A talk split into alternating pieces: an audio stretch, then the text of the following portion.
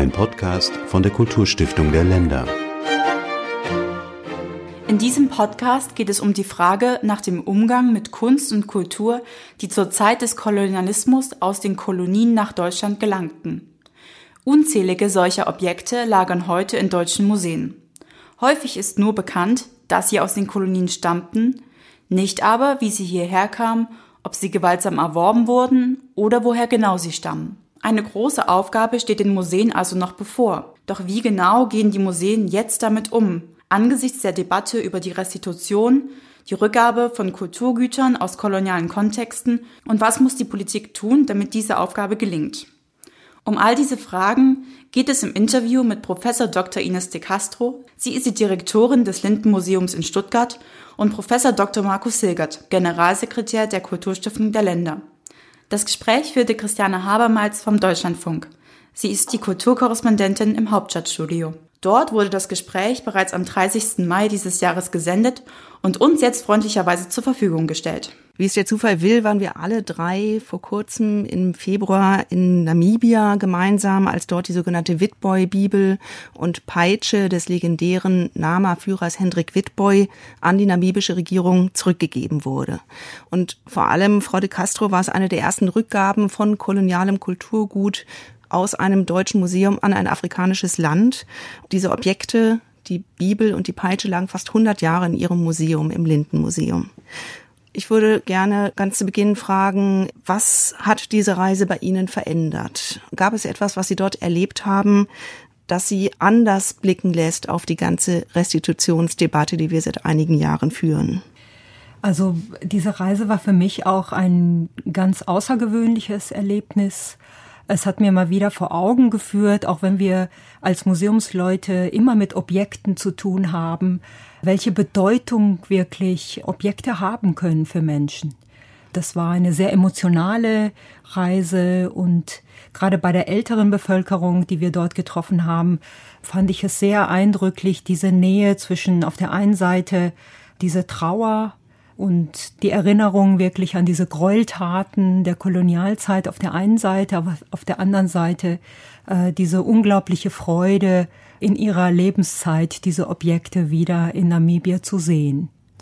Eine Szene ist mir sehr eindrücklich in Erinnerung geblieben, bestimmt vor einigen anderen auch. Als wir ankamen am Flughafen, wurde das Paket die Bibel wurde sofort ausgepackt und weitergegeben. Jeder durfte mal anfassen, von Hand zu Hand weitergereicht. Ist Ihnen da als Museumsfrau, die gewohnt ist, alles nur mit weißen Handschuhen anzufassen, ist Ihnen da nicht das Herz in die Hose gerutscht, als Sie das gesehen haben? Ja, ich muss gestehen, es hat mich sehr überrascht. Äh, man muss natürlich äh, dazu sagen, wir sind die ganze Nacht geflogen. Ja, man kommt irgendwie früh morgens um halb sechs oder so an.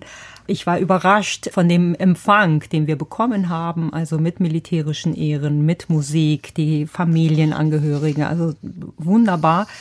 Und dann hatte ich nicht so damit gerechnet, dass wirklich vor Ort die Sachen einfach angefasst werden. Das war eigentlich nicht so vorgesehen im Protokoll. Zum Teil wurde die Bibel geküsst auch, ja. Und das ist natürlich schon grenzwertig für einen Museumsmenschen. Aber ich finde das großartig, dass die Bibel und die Peitsche jetzt ein weiteres Leben in Namibia jetzt wieder haben und dass sie da eine ganz andere Aufgabe übernehmen. Herr Hilgert, wie war das für Sie? Ganz ähnlich. Für mich Besonders war die Erfahrung eines lebendigen Traumas, also eines Schmerzempfindens, das zurückreicht in die Zeit der Kolonialisierung und das lebendig ist und dass man helfen kann, dieses Trauma zu heilen, wenn man bereit ist, auch Objekte zurückzugeben. Und ich glaube, das ist eine der wichtigen Lehren gewesen, dass Rückführungen natürlich nicht die einzige Antwort sind im Zusammenhang mit der Aufarbeitung unserer Kolonialvergangenheit, aber sie sind notwendig als Türöffner, sie sind notwendig als Signal der Aufrichtigkeit und der Ernsthaftigkeit. Denn wenn es darum geht zu kooperieren, dann sind diese Signale enorm wichtig. Und genau das war für mich eine der wichtigsten Lehren dieser Reise. Also die große Bedeutung dieser Kulturgüter in Namibia. An Sie, Frau Castro, die Frage, welche Bedeutung hatten denn diese Objekte im Museum? Also sie hatten natürlich schon eine Bedeutung, wie alle Objekte in unserem Haus. Sie waren schon ausgestellt in einer Ausstellung damals noch unter dem Namen Hottentotten, ja, also wirklich als eine kolonialzeitliche Bezeichnung, die wir heute natürlich nicht mehr verwenden, 2007. Zum Beispiel die Bibel war auch bei der Kolonialismusausstellung in Berlin ausgestellt. Aber sie haben natürlich in dem Zusammenhang nicht so eine Rolle gespielt. Ja, wir haben uns viel zu lange nicht mit unserer Vergangenheit auseinandergesetzt.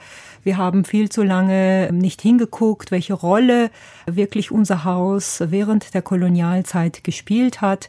Die meisten ethnologischen Häuser sind in der Zeit des Kolonialismus entstanden und haben natürlich auf die Machtstrukturen zurückgegriffen, haben profitiert von diesen Strukturen und haben eine richtige Sammler, ja, eine Sammlerwut äh, hingelegt, ein Wettbewerb. Gerade Stuttgart und Berlin standen da wahnsinnig im Wettbewerb. Wer kriegt mehr Objekte außer Landes raus aus den Kolonien? Aber auf der anderen Seite diese unfassbare Stille. Wir haben nur die Objekte, aber wir haben diese ganzen Wissensstrukturen, die dahinter waren, überhaupt nicht mitgenommen. Und die müssen wir uns jetzt in diesen Dialogprozessen mit den Herkunftsgesellschaften wieder ein bisschen mit wieder zusammenarbeiten.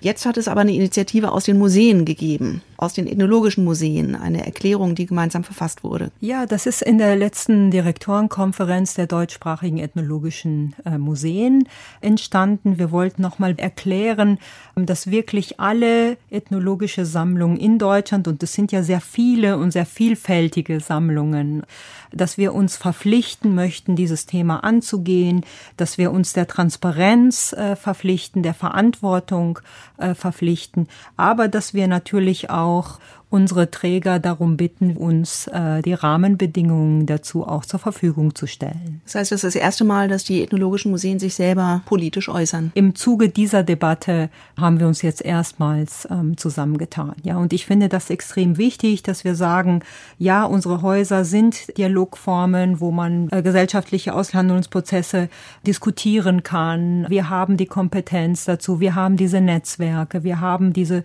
Möglichkeiten, neue Dialogformen mit der Welt zu finden, gerade in ethnologischen Häusern.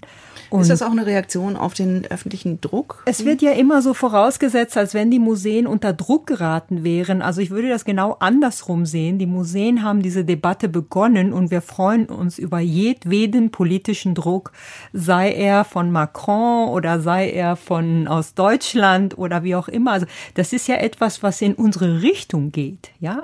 Wie weit würden Sie denn gehen? Würden Sie auch beispielsweise ein Herzstück der Sammlung zurückgeben, wenn klar ist, dass es aus einem Unrechtskontext aus der Kolonialzeit nach Deutschland gekommen ist?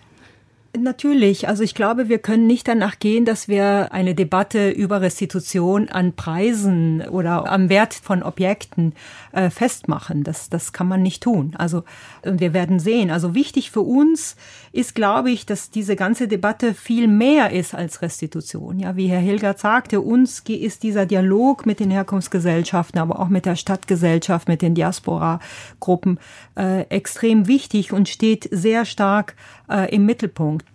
Man hört ja oft immer wieder den Einwand, die Objekte könnten in den Herkunftsländern ja gar nicht richtig konserviert und geschützt werden. Es gäbe gar keine richtigen Museen in manchen Ländern. Man könne auch nicht ausschließen, dass vielleicht über korrupte Behörden diese Kunstobjekte am Ende auf dem Kunstmarkt landen, international versteigert werden. Sind das Einwände, die Sie gelten lassen? Sind das berechtigte Einwände? Nein, diese Einwände lasse ich einfach nicht gelten. Sie sind sicherlich vielleicht teilweise berechtigt, teilweise nicht. Es gibt sehr starke äh, Museologie in vielen Ländern Afrikas. Es gibt sehr starke Expertise auch dort. Also das ist falsch zu sagen, da gibt es gar nichts. Also das finde ich nicht gut. Aber man muss auch sagen, wenn wir uns gemeinsam mit den Herkunftsgesellschaften entscheiden, eine Restitution zu machen, dann darf sie einfach nicht an Bedingungen gekoppelt sein. Und dass wir immer so wunderbar die Objekte beschützen, weiß ich nicht, ob ich das unterschreiben würde. Ich zitiere immer das Beispiel aus unserem Hause. Wir haben etwa ein Drittel unserer Sammlung im Zweiten Weltkrieg verloren. Herr Hilgert, die Debatte um die Rückgabe oder um den Umgang mit Objekten aus kolonialem Kontext hat jetzt nach langer Zeit auch den Bundestag erreicht. Im Februar gab es dazu eine erste Debatte und die AfD hat da ausgesprochen, was vielleicht viele Museumsleute und Besucher insgeheim möglicherweise auch denken. Wenn wir, die Europäer, die Kulturobjekte nicht bewahrt hätten über die langen Jahre, dann gäbe es sie heute überhaupt gar nicht mehr. Und eigentlich müssten uns die Herkunftsländer dankbar sein über unser Interesse an ihrer Kultur prescht vielleicht die Feuilleton-Debatte zu weit vor und die Stimmungslage in der Gesellschaft spiegelt die das eigentlich wieder, das, was hier zum Teil diskutiert wird? Also ich glaube nicht, dass die Gesellschaft sich der Haltung der AfD anschließt oder anschließen möchte. Aber es ist sicher richtig, dass wir am Anfang dieser Diskussion stehen. Und diese Debatte erreicht nun die Politik und auch die Gesellschaft und sie ist in ihrer Komplexität natürlich so groß, dass wir noch viel Überzeugungs- und, und Bewusstseinsbildungsarbeit leisten müssen, um deutlich zu machen, worum es geht. Und ich glaube, dass das vielleicht in der Föhrenhorn-Debatte manchmal zu kurz kommt, denn es geht ja nicht darum, Objekte zurückzugeben. Es geht nicht darum, in erster Linie Museen leer zu räumen, wie oft äh, gesagt wird, sondern es geht letztlich darum, umzugehen mit der Tatsache, dass in Deutschland sehr viele Museen Objekte aus außereuropäischen Ländern aufbewahren, von denen wir nicht wissen, wie sie nach Deutschland gekommen sind oder von denen wir wissen, dass sie unter fragwürdigen Umständen oder unter Ausnutzung kolonialer Machtstrukturen nach Deutschland gekommen sind. Damit müssen die Museen umgehen, wenn sie gesellschaftliche Relevanz und vor allen Dingen auch gesellschaftliche Akzeptanz behalten wollen. Denn meine Wahrnehmung ist, dass gerade jüngere Menschen sehr sensibel auf dieses Thema reagieren, unbedingt wissen wollen, wie die Objekte denn nach Deutschland gekommen sind und ob in der Vermittlung und der Präsentation dieser Objekte das thematisiert wird. Das heißt, es geht einerseits um eine Reform oder auch eine Modernisierung der Museen in ihren Narrativen.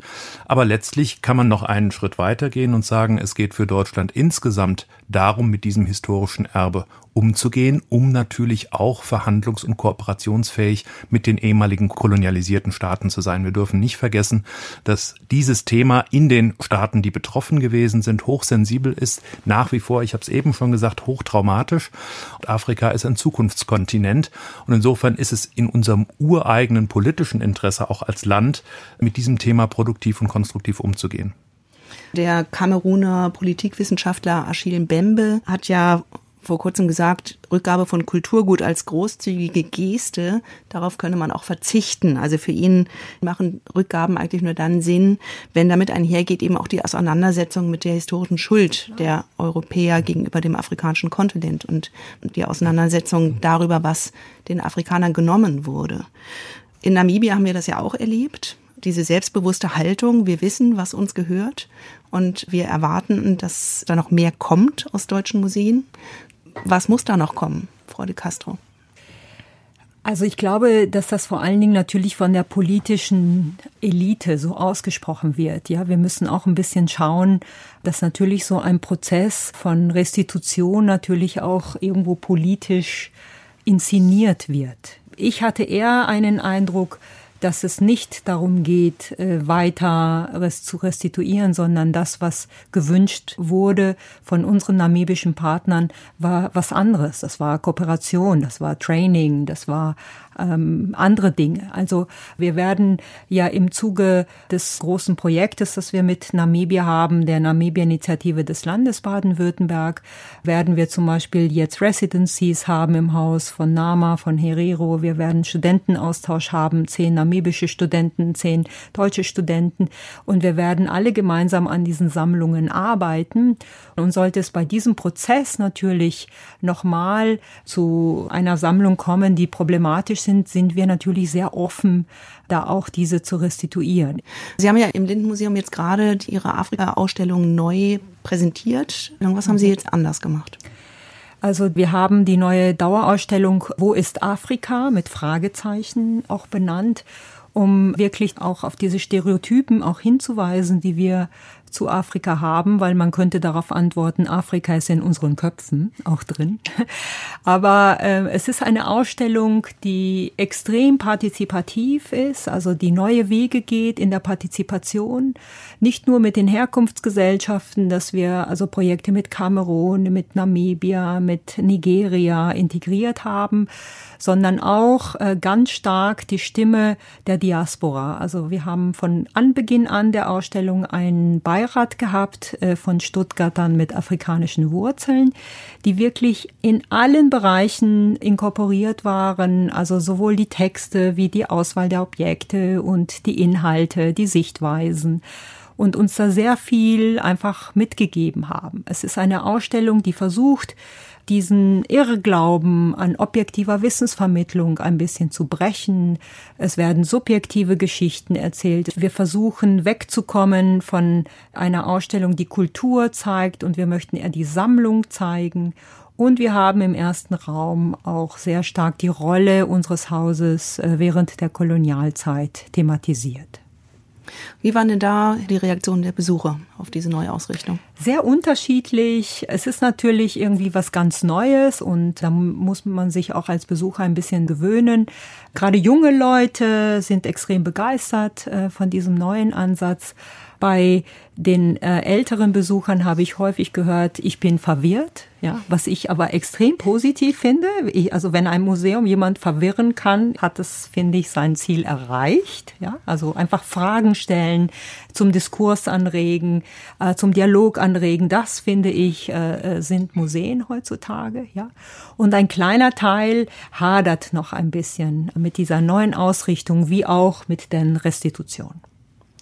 Ich spreche in der Sendung Kulturfragen mit Ines de Castro, Direktorin des Lindenmuseums in Stuttgart, und mit Markus Hilgert, dem Generalsekretär der Kulturstiftung der Länder, mit dem ich jetzt auch gerne weitermachen möchte. Herr Hilgert, der allergrößte Teil der Museen, auch der Museen mit ethnologischen Sammlungen, befindet sich in Trägerschaft der Länder oder der Kommunen. Wenn Sie jetzt auf die Länder blicken, wie groß ist denn da tatsächlich die Bereitschaft, dass Museen sich mit ihrer kolonialen Sammlungsgeschichte auseinandersetzen, wie wir das jetzt gerade von Frau de Castro gehört haben, wie das im Lindenmuseum passiert ist. Also ich nehme in den Ländern, aber eben nicht nur in den Ländern, sondern auch auf Bundesebene in der Politik eine hohe Bereitschaft wahr, sich dem Thema zu stellen. Deswegen ist dieses Thema ja auch eingegangen in den aktuellen Koalitionsvertrag. Das heißt, man weiß, man hat hier eine Aufgabe zu bearbeiten. Man weiß, glaube ich, auch, dass es eine langfristige Aufgabe ist.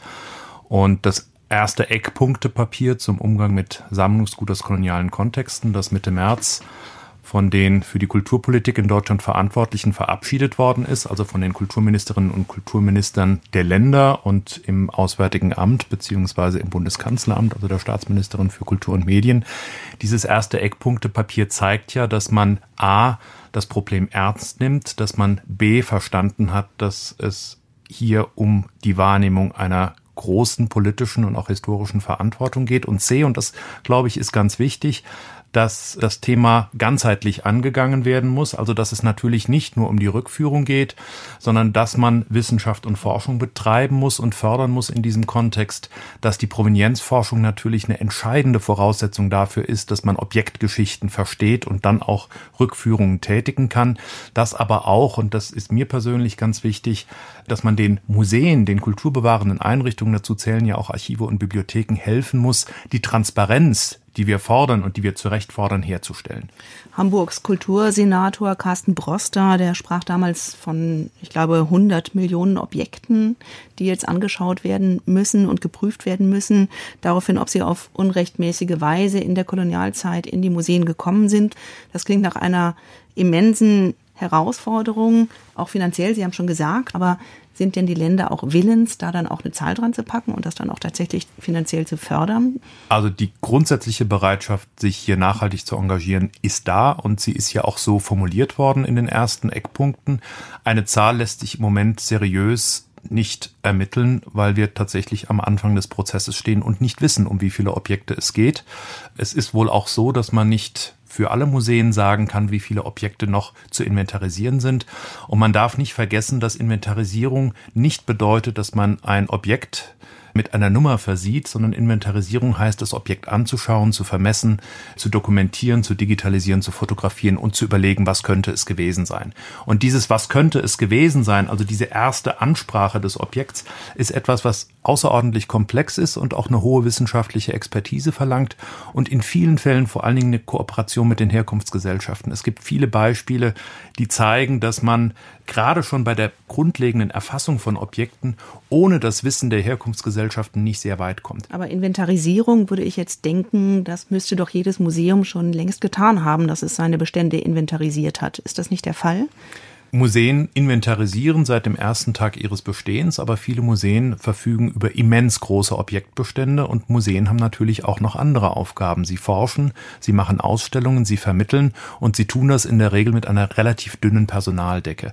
Wir können ja mal direkt Frau de Castro fragen, wie sieht es in Ihrem Museum aus? Also, also wie weit sind Sie damit? Ich glaube, was wir versäumt haben im letzten Jahrzehnt, kann man vielleicht so sagen, ist äh, die Digitalisierung. Also die Objekte sind zum großen Teil inventarisiert produziert aber es fehlen zum Teil Fotos, das ist eine große Problematik und die Online-Setzung. Das heißt, die Voraussetzung dafür, dass von außen überhaupt nachvollzogen werden kann, was genau. hat das Museum und ist da etwas dabei, was Weil im Moment möglicherweise vermisst wird. Ja, im Moment machen wir das eher, sage ich mal, auf einer analogen Art und Weise, indem wir äh, den Communities und den Gesellschaften Listen äh, zur Verfügung stellen. Aber das sollte nicht dabei bleiben, sondern es sollte natürlich auch eine Online-Transparenz da sein. Wenn man nochmal auf die Politik schaut, Herr Parzinger, Präsident der Stiftung Preußischer Kulturbesitz, hat angeregt, es müsse sowas wie eine Washingtoner Erklärung geben, irgendeine Form der rechtlichen Grundlage für die Museen, um Rechtssicherheit zu schaffen,